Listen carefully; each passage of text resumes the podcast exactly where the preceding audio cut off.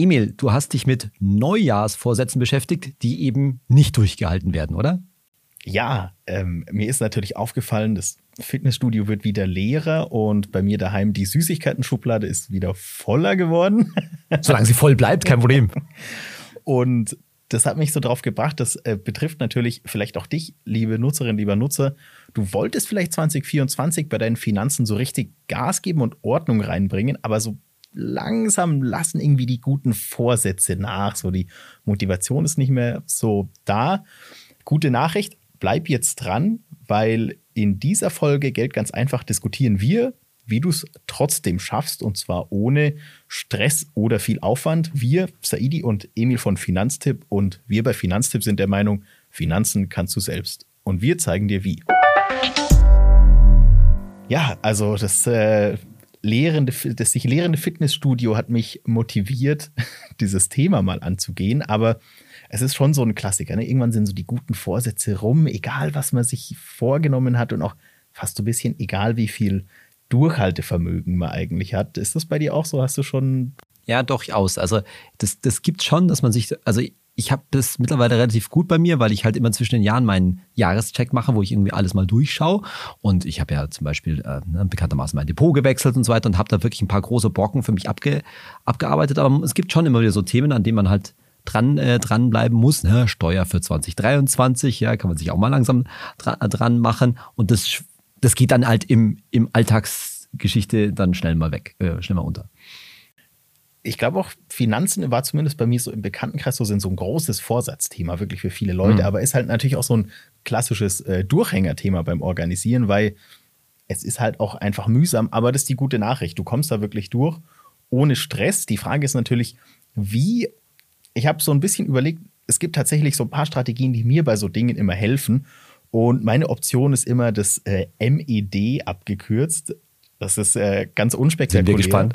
Die minimale effektive Dosis. Ui, das jetzt, jetzt klingt schon so nach so, so, so einem Influencer-Thema an. Also, oh, jetzt kommt Emil mit dem MED. Okay, nein, erklär mal.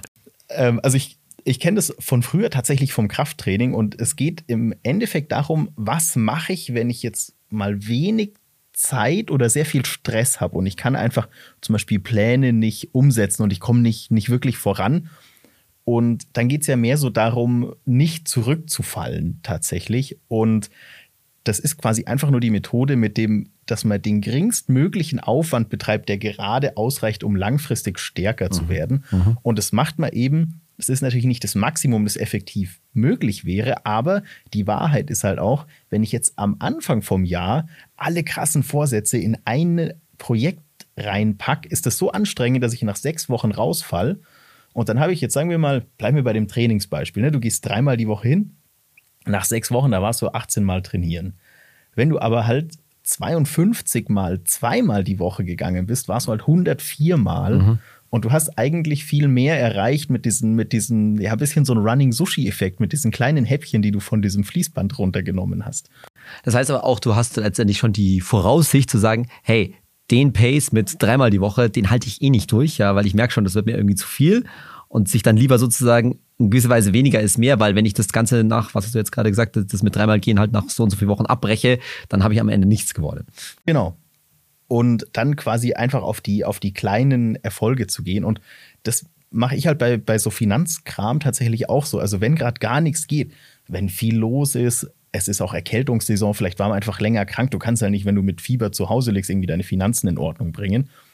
Dann wirklich was Kleines aussuchen und das machen. Zum Beispiel, diese Woche suche ich mir ein Depot aus mhm. und schließe es ab.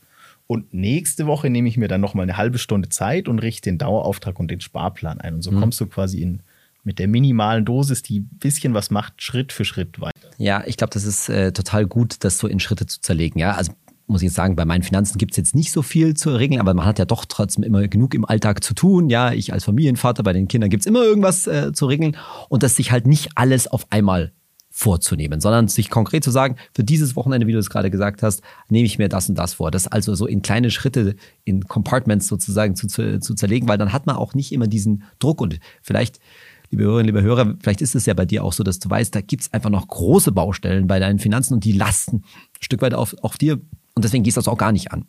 Deswegen schiebst du es vielleicht auch ein Stück weit weg. Und was wir, glaube ich, heute in der heutigen Folge machen, dich mit so, einem, so einer kleinen Schrittmethode da auch zu ermutigen.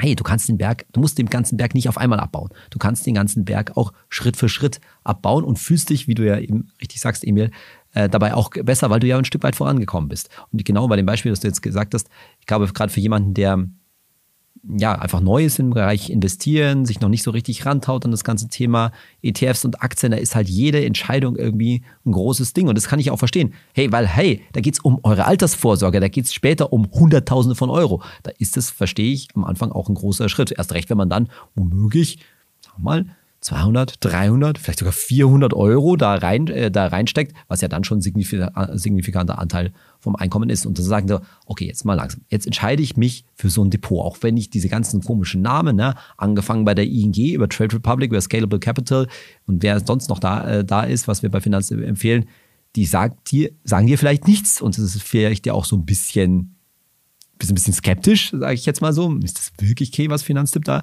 äh, empfiehlt? Aber okay, jetzt suche ich mir erstmal das Depot aus. Und danach kommt der nächste, die nächste große Entscheidung. Welchen ETF nehme ich denn jetzt? Oh, diese ganzen Namen und dann kommen diese Kennzahlen dahinter, die, die ISINs, sagt mir auch alles nichts. Natürlich würden Emil und ich jetzt an der Stelle sagen, es ist total egal, nimm irgendeinen dieser ETFs, die wir da empfehlen, die sind, macht, ist alles kein großer, großer Unterschied. Die sind alle, sind alle gut, aber trotzdem verstehe ich, dass das halt ein großer Schritt ist. Aber deswegen nicht als eine große Entscheidung empfehlen, ich muss mich jetzt um meine Altersvorsorge kümmern, sondern quasi, wie man es halt auch macht bei einem guten Projekt, ja, das Projekt in kleinere Teilprojekte, in kleinere Schritte runterzubrechen. Ich verstehe auch total, dass das, dass man schnell so die, die Motivation verliert, weil ich habe auch oft das Gefühl, dass tatsächlich, also auch gerade bei so Finanz- und Investitionskram, hat man inzwischen halt auch krassen Druck durch soziale Medien. Also es wirkt ganz oft so, wie wenn alle Leute haben da ähm, quasi alles perfekt äh, in Reihe und Glied und alles super sortiert, aber das ist halt eine Illusion. Also einmal haben die, die Leute, die das, die so weit sind, ist ja zum Beispiel bei dir auch so, du bist ja da auch nicht über Nacht hingekommen. Du hast ja nicht gedacht, oh, heute stehe ich auf und sortiere meine Finanzen und am, am nächsten Tag warst du da. Das ist ja ein, einfach ein langer Prozess in, in vielen kleinen Schritten, bis man da ist. Und ich glaube, diese, diese Reise unterschätzt man halt auch einfach von dem, was einem oft so serviert wird oder auch wie andere Leute drüber sprechen. Und da muss man, glaube ich, auch einfach immer so ein bisschen sich denken, naja, am Ende war es bei denen halt auch eine schwierige Entscheidung und es hat vielleicht zwei Anläufe gebraucht oder es hat lange gedauert. Also ich glaube, da sollte man auch sich gar nicht so diesem, diesem Druck aussetzen, das einfach langsam im eigenen Tempo durchziehen, oder? Ja, absolut. Ja. Ich glaube, das ist total wichtig, ähm, sich da auch selbst also man will ja auch was schaffen, man will ja auch weiterkommen, gerade um diesem sozialen Druck sozusagen den irgendwie entweichen zu lassen, zu sagen, hey, ich fühle mich gut dabei, ich bin damit voran, mit vorangekommen, aber gerade deswegen muss es halt in machbare Schritte und sich halt kleine, bewältigbare Probleme zu setzen. Natürlich würden wir sagen, hey, wir machen das für dich, liebe Hörerinnen, liebe Hörer, schon so einfach wie möglich. Du musst dir ja letztendlich nur ein, in unserem Beispiel, ein Depot und ein ETF aussuchen. Theoretisch geht das alles auch in 15 Minuten. Okay, 15 Minuten sind vielleicht ein bisschen, aber sicherlich in einer, sicherlich in einer halben Stunde. Aber gleichzeitig verstehe ich, dass man halt dann auch schnell geneigt ist, ich muss das alles genau verstehen, ich muss wissen, worauf ich mich da einlasse. So, so ticke ich übrigens auch, ja. Würde ich ganz bestimmt auch, wenn ich jetzt nichts von Investment und so verstehen würde, ich würde bestimmt mich auch länger als eine halbe Stunde damit äh, beschäftigen, weil ich es einfach verstehen will. Das ist ja auch völlig, äh, völlig in Ordnung, aber dann zerlegt man das halt in Häppchen. Dann bleibt meine so persönliche, sage ich mal, Option 2, die man auch machen kann, ist die Grundlagen richtig zu machen. Ja. Und quasi nicht zu viel Zeit zu investieren, sondern Zeit in die richtigen Dinge zu stecken. Ja, also so ein bisschen klotzen statt kleckern, aber man muss halt wissen, wo man, wo man klotzt. Also, wenn man sich jetzt sozusagen die eigenen Finanzen anschaut, wenn du das machst, liebe Hörerinnen, liebe Hörer, dann ist das so ein bisschen die Frage, wo sind die wirklich die großen von den kleinen Baustellen zu unterscheiden. Da gibt es bestimmt mal Sachen, die einen ärgern. Ich mache jetzt mal ein Beispiel. Du bist noch bei einer Bank die ziehen dir im Monat, keine Ahnung, 4,99 Kontogebühren ab. Und das nervt dich jedes Mal, wenn du das auf dem Kontoauszug siehst. Das ist berechtigt. Aber am Ende sind das halt irgendwie ein paar 60 Euro im Jahr. Das bringt dich jetzt nicht um. Natürlich kannst du das ändern, aber ich verstehe auch, dass so ein Wechsel eines Girokontos schon, es ist heutzutage Gott sei Dank bei weitem nicht mehr so schwierig, wie das früher mal war. Es ist gut, gut machbar, aber es ist jetzt nicht die ganz, ganz kleine Option. Es ist nicht wie wenn ich mal schnell meinen Stromtarif äh, äh, wechsle. Das muss man auch schon deutlich, äh, deutlich, äh, deutlich so sagen.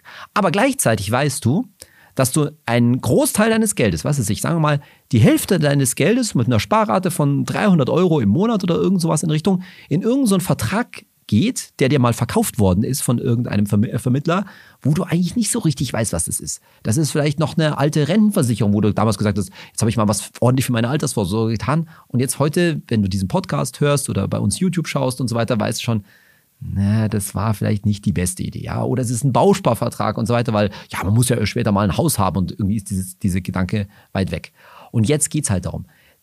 Das ist wahrscheinlich das, was du auch mit Grundlagen richtig machen meinst. Ja? Dieses Girokonto, das noch Kontoführungsgebühr kostet, das ist bei weitem nicht so schlimm als der Punkt, dass deine Altersvorsorge eigentlich nicht, geklärt, äh, nicht geklärt ist. Und dann muss man sich diesem, diesem Basics, diesem großes Ding, diesem großen Ding zuwenden und das halt in kleine Schritte zerlegen. Wahrscheinlich sind die Schritte dann, was ist das überhaupt? Was ist es eigentlich für ein Vertrag? Ah, es ist ein Bausparvertrag. Okay, dann muss ich mir mal ganz kurz zum Beispiel das Video von, von mir auf dem äh, Finan äh, Finanztipp-Kanal anschauen zu, zum Thema, äh, zum Thema Bausparverträge. Was, ist, was funktioniert das eigentlich? Okay, dann weiß ich, habe ich zum Beispiel schon eine, eine Vorstellung.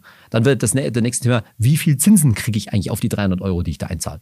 Äh, irgendwie 0,75 äh, Prozent oh, das ist irgendwie nicht so wenig. Da haben wir schon Vorstellung. Auch schon auf dem sicheren Tagesgeldkonto gibt es irgendwie 3,x Prozent Zinsen. Hm, nicht so gut. Dann wäre die nächste Frage, okay, das Ding läuft natürlich, äh, läuft natürlich schon, also das Thema Kosten ist da größtenteils erstmal durch, aber das ist ja zum Bauen, was für einen Zins würde ich da für einen Kredit eigentlich bekommen? Und dann stellt man irgendwie fest, ah, der liegt irgendwie vielleicht auch bei 3, 3 Prozent.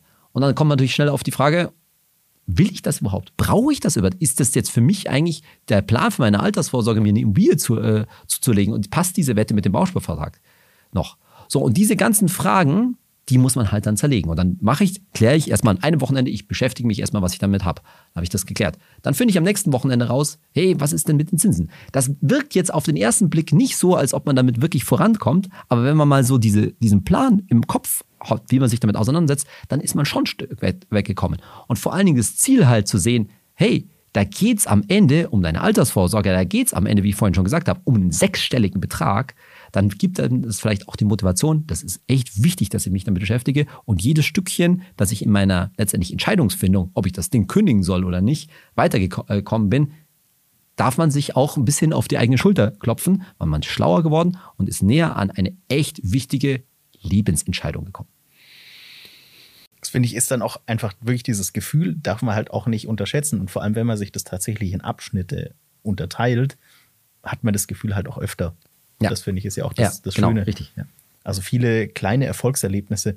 Was für mich auch ein bisschen so ein Ding ist, auch bei den, bei den Grundlagen, worin man sich, glaube ich, oft verzettelt. Das war bei mir am, am Anfang, wenn man zu investieren anfängt, auch so ist äh, die Rendite. Die mhm. Rendite ist so dieser, dieser heilige Gral, nach dem da alle streben und die Rendite, die macht dich später reich. Also klar, Rendite, Zinseszinseffekt und so, das ist, wo am Ende die Kohle herkommt. Aber ich habe tatsächlich hab so, nur so ein minimales, ganz simples Beispiel mitgebracht, mhm. warum es oft auch darum geht, auch bei diesen Grundlagen die richtigen Prioritäten zu setzen. Jetzt angenommen zwei Leute, ja, nehmen wir mal uns beide. Mhm.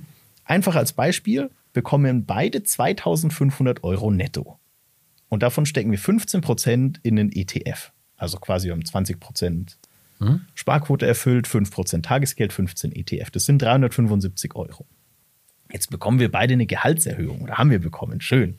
Jetzt bekommen wir 3000 Euro netto. Mhm.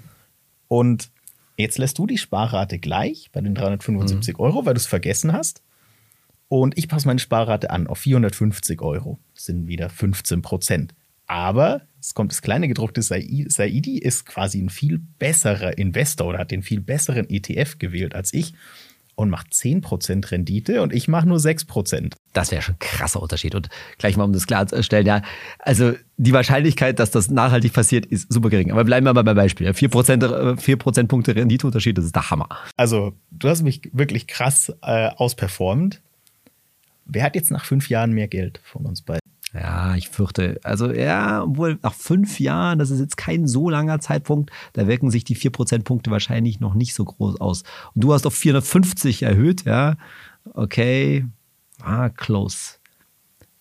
Eigentlich würde ich sagen, nach fünf Jahren macht der Zinseszinseffekt schon ein bisschen äh, was aus. Aber du willst mich bestimmt auf die Fährte locken, dass die Sparrate am Ende dann doch wichtiger ist. Ganz genau, nach fünf Jahren habe ich 31.000 Euro und du hast 29.000. Mhm. Also es ist nah beieinander, aber ich bin vorne und erst nach zehn Jahren sind es dann 76 gegen 73.000 ungefähr.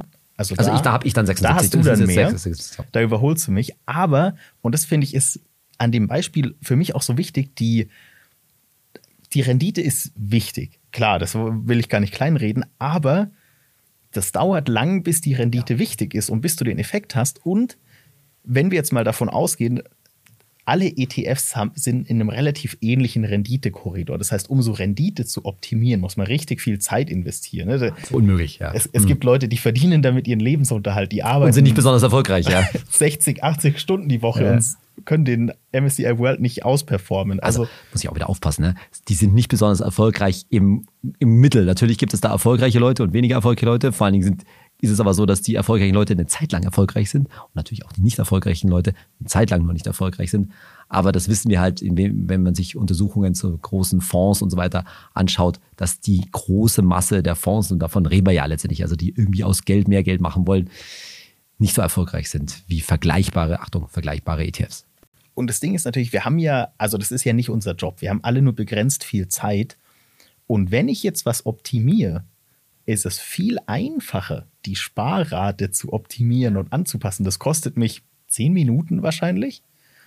Und ich tue tatsächlich viel, viel mehr, wie wenn ich die Rendite optimieren würde, worauf ich ja nur geringen Einfluss oder nur geringen Erfolg habe wahrscheinlich. Und ich muss wahnsinnig viel Zeit investieren.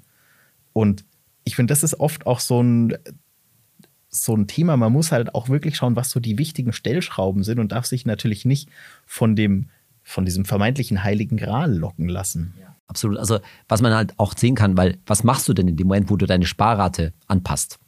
naja, du beschränkst dich ein Stück weit selber. So eine Gehaltserhöhung, über die wir hier gerade, gerade reden, was waren das, 500 Euro netto im Monat und mehr, ja, das ist ja mal echt ordentlich. Und die kann man ja auch jeden Monat einfach mal ausgeben. Und ich behaupte jetzt sogar, auch wenn für euch das jetzt vielleicht erstmal klingt so, naja, also so leicht haue ich jetzt mal nicht mehr 500 Euro im Monat raus. Naja, es geht dann schon, ne? Hast dann da einen Vertrag mehr eingeschlossen, dann gehst du zweimal mehr essen im Monat und so weiter. Das, das geht schon. Geld ausgeben geht immer ganz gut. Und der Witz ist halt, deswegen mit dem automatisiert, automatisierten Sparen oder anders gesagt, am Anfang des Monats sich selbst zu bezahlen, indem man Dauerauftrag aufs Tagesgeldkonto und vor allen Dingen ETF-Sparplan macht, ist halt immer eine Art von Selbstbeschränkung. Ich spare das Geld weg, aufs Tagesgeld oder ins Depot, ins Depot rein. Und die Wahrscheinlichkeit, das sage ich ja immer wieder, die Wahrscheinlichkeit, dass es dann dort bleibt, ist schon relativ hoch. Also diese, diese, das fühlt sich für die meisten von uns einfach schlecht an, entweder das Sparschwein zu leeren macht man schon mal, aber eher nicht so häufig. Und erst recht irgendwie was von den ETF-Anteilen von dem Heiligen Gral äh, zu verkaufen. Ne? Das ist irgendwie, oh Gott, ich muss, muss auf Verkaufen drücken. Wie geht das überhaupt? Ja, wo ist der Verkaufen-Button in, in, meiner App? Nein, also ich betreibe natürlich jetzt gerade ein bisschen. Ja? Das macht man halt einfach nicht so schlecht. Und indem man halt die Sparrate immer kontinuierlich mit dem Einkommen mitzieht, beschränkt man sich, beschränkt ihr euch ein Stück weit auch selbst. Und ist halt langfristig, wie du ja auch richtig sagst, durchaus erheblichen, erheblichen Effekt und es verhindert vor allen Dingen, Lifestyle Inflation ist nicht ganz so schlimm, wie man vielleicht manchmal meint. Natürlich, wenn man mehr verdienen soll, darf man auch mehr Geld ausgeben. Das wäre ja schlimm, wenn man es nicht dürfte. Das macht ja überhaupt gar keinen Spaß sozusagen, ja. Aber du sorgst halt dafür, dass, dass es nicht aus dem Ruder läuft, dass du auch dich an den, wirklich langfristig an den höher, diesen höheren Lebensstandard gewöhnen kannst, indem du gleichermaßen deinen Vermögensaufbau mitziehst. Und du hast, ja, natürlich, sagen wir mal, jetzt bleiben wir bei dem Beispiel, 500 Gehaltserhöhungen, ja, und ganz konsequent, 20 Prozent von den 500 Gehaltserhöhungen sparst du 100 Euro sofort zusätzlich weg, egal ob jetzt in ETF-Sparplan oder sonst wie. Naja, dann merkst du von den 500 Gehaltserhöhungen nur 400, die du auch ausgeben kannst und gleichzeitig weißt du, dass adäquat dazu angemessen dein Vermögen auch wächst, sodass du dir hoffentlich das an langfristig, wann auch immer, spätestens im Alter, auch weiter gönnen kannst, weil du es dir nämlich aus dem Depot bezahlen kannst und man spart sich tatsächlich neue gute Vorsätze fürs nächste Jahr, ja. weil es ist viel einfacher, sich äh, teure Dinge nicht anzugewöhnen, als sie sich abzugewöhnen. Absolut. Das ist ja alles nur Routinen. Also ich bin da wirklich absolut der Meinung, ich sehe es auch bei mir selbst, ja, man ist halt der Gewohnheitstier, man gewöhnt sich bestimmte Routinen an, deswegen mal auch auf, kurz auf die andere Seite gesprochen. Deshalb wollen wir auch mit so einer Initiative wie Finanztipp Schule bei uns ähm, in der Finanztipp Stiftung Schülerinnen und Schüler früh so ein gesundes Money-Mindset und damit vor allen Dingen gesunde Routinen anerziehen, damit die, für die das schon klar ist. Hey, und die haben ja viel am Anfang vor allen Dingen krasse Einkommenssteigerungen, ja, also vom, 538 Euro Minijob am, am Anfang zum ersten Gehalt von mal wegen 2000 netto oder irgendwas äh, in der Richtung. Das ist ein krasser, Gehalts, krasser Gehaltssprung. Aber wenn die das sich von vornherein schon so angewöhnt haben, ja, ich muss halt jetzt entsprechend was auf die Seite räumen, dann passt das auch und dann ist es auch nicht so schwierig, sich jetzt genau zu überlegen, kann ich mir jetzt das Essen gehen noch leisten oder kann ich mir jetzt den zusätzlichen Streaming-Anbieter noch leisten? Das macht auch keinen Spaß. Ja, ich glaube, dass die meisten Leute nicht so krass sind jetzt die haben das schon ein bisschen im Blick, ihr Girokonto zu überziehen, ja, sondern weiß halt schon so ein bisschen, wie viel da noch ist und dann muss man sich ein bisschen am Riemen reißen. Und wenn man merkt, wenn man überzieht es halt dann doch, dann glaube ich, ist spätestens der Punkt gekommen, wo man sagen, sich sagen kann, okay, dann ist es halt einfach zu viel. Deshalb jetzt die Altersvorsorge auf den Kopf zu hauen oder sowas in Richtung, das machen dann doch nicht ganz viele Leute. Aber damit sind wir auch quasi schon wieder durch. Ich hoffe, wir sind mit unseren Vorsätzen noch nicht ganz durch und ihr, liebe Nutzerinnen, liebe Nutzer, auch noch nicht, sondern dass sie noch ein bisschen anhalten. Aber du musst dich natürlich noch den Fragen unserer Nutzerinnen und ich Nutzer darf stellen. mich jedes Mal sagen, darfst nein, ich mache das total gerne. Und zwar, äh, es geht tatsächlich auch um ETF-Themen. Lenny FCSP möchte von dir wissen, hey Saidi, wie weit würdet ihr Depots diversifizieren? Ich tue mich schwer, nur auf den MSCI World zu setzen. Also ich glaube, das ist auch völlig verständlich zu sagen, hey, ich habe da nur einen ETF im Depot und der wächst jetzt auch über die Jahre ganz schön ordentlich. Vielleicht war er mal vierstellig, vielleicht ist er schon fünfstellig, vielleicht ist er bei dem anderen sogar schon sechsstellig. Puh, das fühlt sich irgendwie nicht richtig an, da nur eine Zeile im Depot stehen zu haben, wo gefühlt der ganze Großteil von deinem Vermögen und deiner Altersvorsorge und so weiter drin liegt. Also das erste ist halt immer wieder sich klar zu machen, dass in so einem ETF, ein ETF nur eine, eine Verpackung ist, ja, also nur so ein Karton, wo ganz, ganz viele Aktien drin liegen, ja, und dass da halt ganz grob 1500 Aktien äh, drin sind, ähm, das ist schon wichtig zu realisieren, ja, dass das an sich einfach schon eine super breite Streuung ist. Ja, klar, machen da die großen Namen von Apple angefangen und Microsoft runter schon ziemlich viel aus. Aber das sage ich ja auch immer, die machen halt auch in unserem realen Leben ziemlich viel aus. Ne? Das benutzen wir letztendlich auch alle. Abgesehen davon, dass schon auch eine Streuung auch über, also ist es was ganz anderes, selbst wenn man sich jetzt vorstellen würde, ich hätte einen ETF mit nur, weiß ich nicht, 20 oder 30 Aktien drin. Nicht, dass wir das empfehlen würden, aber selbst das wäre schon erheblich mehr Streuung, als wenn jemand, weiß ich nicht, einen Großteil seines Altersvorsorgevermögens in Mitarbeiteraktien seines Arbeitgebers drin hat. Ich mache mal nur, nur dieses Beispiel.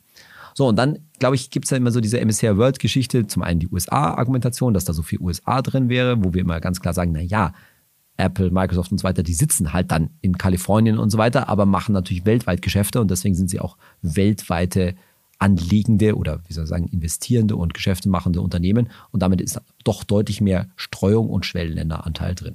Eine ganz konkrete Lösung, um das ein bisschen zu für noch breiter zu diversifizieren, wenn einem wenn's, wenn es sich einfach besser anfühlt, ja, sind dann halt auf All-World-ETFs zu setzen, also zum Beispiel MSCI ACWI All Countries World Index, da empfehlen wir von Finanztipp ETFs oder auch ein FTSE All World ETF von Vanguard. Zum Beispiel, mit denen bist du halt nochmal ein bisschen breiter gestreut, aber ich muss auch ganz klar sagen, es ist so ein bisschen, ich will nicht sagen Augenwischerei, aber man, ich glaube, dass schon manche Leute sich damit ein bisschen selbst betrügen.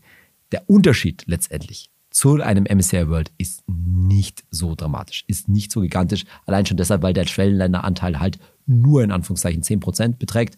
Hintergrund ist einfach die, die Marktkapitalisierung, der Börsenwert in Ländern wie auch in, zum Beispiel in China ist einfach nicht so hoch. Es gibt halt schon einen sehr guten Grund, warum die amerikanische Volkswirtschaft, die aber eben halt nicht nur USA ist, sondern natürlich weltweit äh, aktiv ist, mit Abstand die größte der Welt ist. Und die zweite Frage. Ich muss mal korrigieren. Nicht die, die amerikanische Volkswirtschaft, sondern die, die Börsen, der Börsenwert, die in, in, in an den Börsen notierten US-Unternehmen.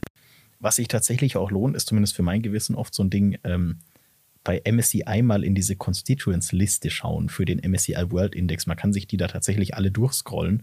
Und dann sieht man auch erstmal quasi die Anzahl der Branchen und Firmen. Und es ist auch ganz schön, das tatsächlich mal vor Augen zu haben, wer so drinnen ist. Und auch wenn man mal auf Platz 500 einfach äh, runterscrollt, pauschal, finde ich es äh, tatsächlich super spannend. Aber die zweite Frage kommt von travelrun-en. Wird die Vorabpauschale mit meiner Steuerschuld verrechnet, wenn ich irgendwann meinen ETF verkaufe? Einfache Antwort: Ja. Okay, nein, ich erkläre es noch ein bisschen. Also, die Vorabpauschale ist ja das, was ich jetzt jedes Jahr, wenn ich zum Beispiel einen tesorierenden ETF habe, versteuern muss.